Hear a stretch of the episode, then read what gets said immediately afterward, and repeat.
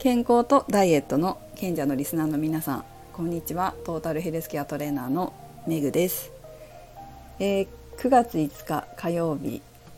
今日は東京は曇ってんのか晴れてんのかっていう天気です。皆様お住まいの地域はいかがでしょうか？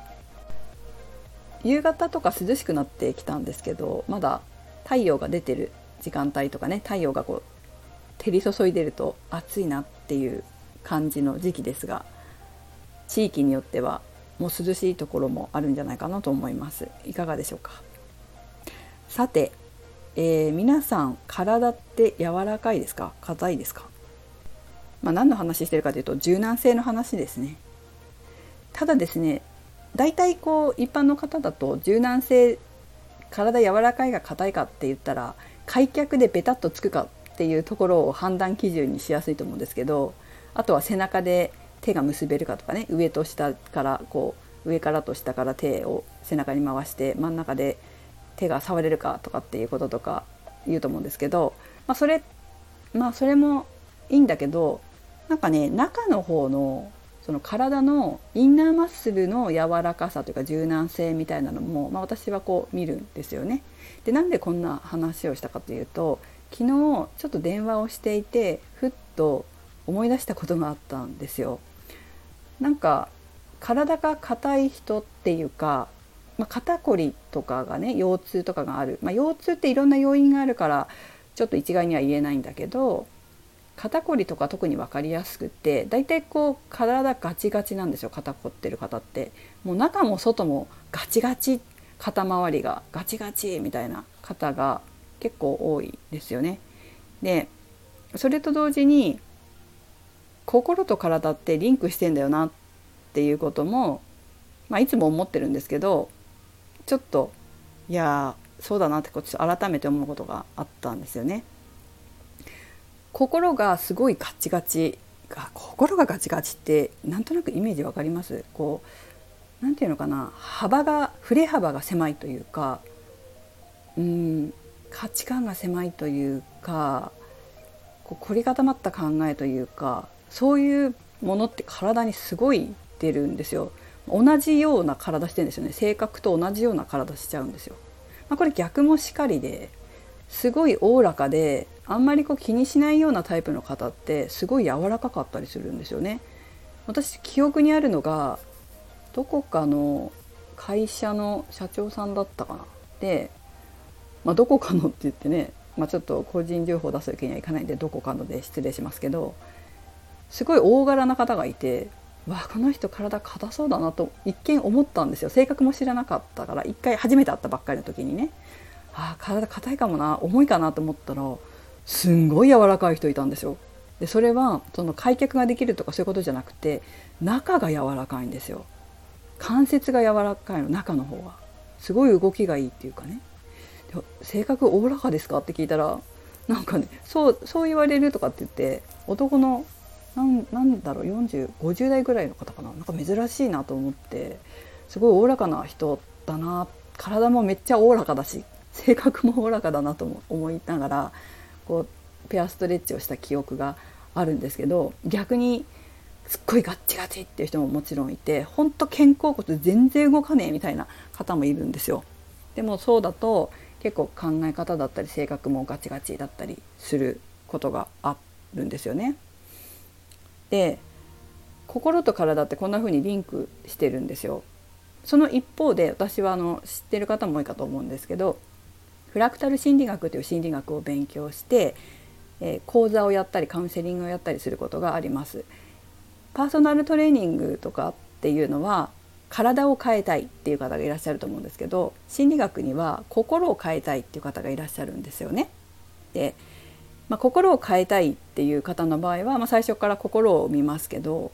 体を変えたいっていう方の場合は心を変えたくて体変えに来てる人っていないんですよ。そりゃそうですよね。でも体変えたい場合心も変えるといいよっていうこともあるわあってで逆に心を変えたいっていう場合体も変えた方がいいよっていうケースもあるんですよ。これ言ってる意味分かりますかね？なんかね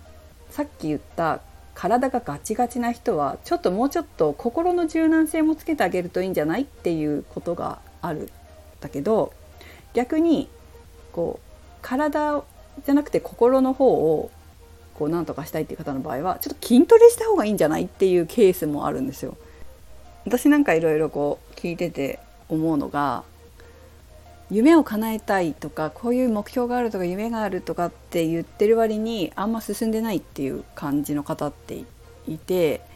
私はこの人運動してんのかなってよく思っちゃう。この人口ばっかで頭でっかちになってないかなってちゃんと体使ってっかなって思うことありますね。筋トレしようよって筋肉つけようよって行動するのには筋肉が必要だよエネルギーを増やそうよってって思うことあります。だから人生というか人ってトータルなんだなって思いますね。心もこう柔軟性だったりとか必要だと思うし体も柔軟性も必要だし心の筋力も必要だし体の筋力も必要だしバランスって、まあ、やっぱりすごい大事かなって思いますね。心も体も。ただ一方でなんか踏み出せないっていうケースもあるじゃないですか。今今っていうか最近ずっとフラクタル心理学という私が勉強してる心理学の開発者である一色先生一色真先生が YouTube に2日に1回動画をアップしてくださってるんですよ。まあ、どんな動画かというと潜在意識コントロール法って言って自分の潜在意識をコントロールして、まあ、自分のこう思い通りのこう人生生きようよみたいなテーマで、まあ、基本的な部分その潜在意識って何とかそういったことを本当に短い34分の動画しかもアニメで分かりやすく作ってくださって2日に1回アップしてくださってるんですけどそれをこう私もすごく面白いっていうか分かりやすくていいから自分のブログで私の体験談とかを交えながら紹介してるんですよ。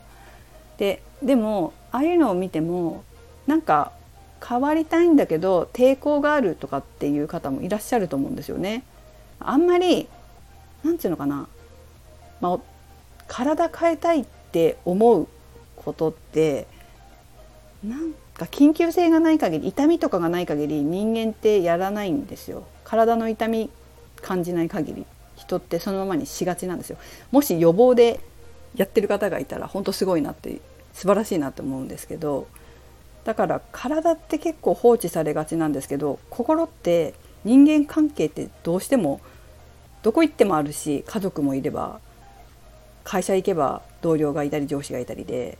心を変えたいと思うケースって人は多分痛みを伴うことが心の方が多いのかもしれないんですよね。だから変わろうとか変わりたいとかって思う方もいらっしゃると思うんだけどだけど抵抗がある時ってあると思うんですよ。なんか自分変わりたいんだけどなんか変わるの怖いなとかなんかこれまでの何かが崩れ落ちちゃうんじゃないかなとか、まあ、私もそういう経験ありましたけどなんか怖いんですよね人って。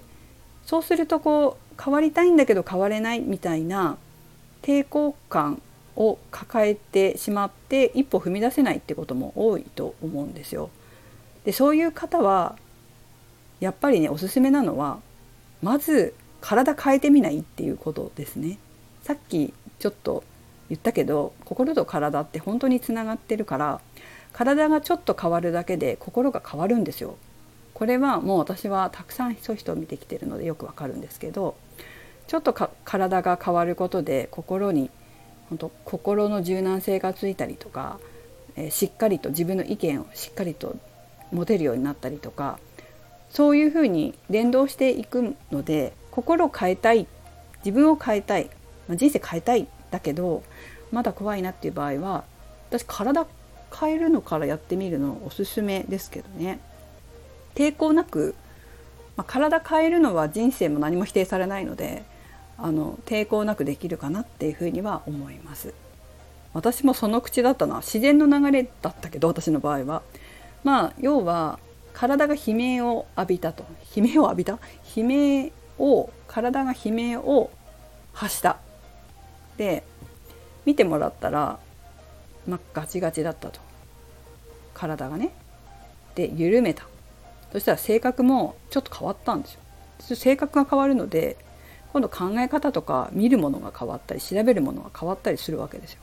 そんな感じでえ人生歩んできたらフラクタル心理学で潜在意識変える方法というのに出会ったで変わってえ体も変われば心も変われば心も変われば体も変わるでえバランスが取れるようになってきたなというふうに思います。ということで何が言いたいかっていうと、まあ、何かこう自分の人生とか性格とかそういうの変えたいなって思ってるけどなんか抵抗がまだあるんだよなっていう場合は体からやってみたらっていうことですね。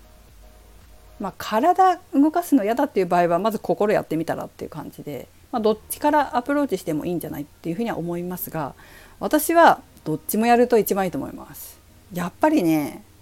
頭でっかちになってもダメだし脳みそ筋肉になってもダメだと思うんだよね。だからやっぱり筋トレとストレッチは心でも体でも重要だっていうことです。どっちか一方だけじゃダメで。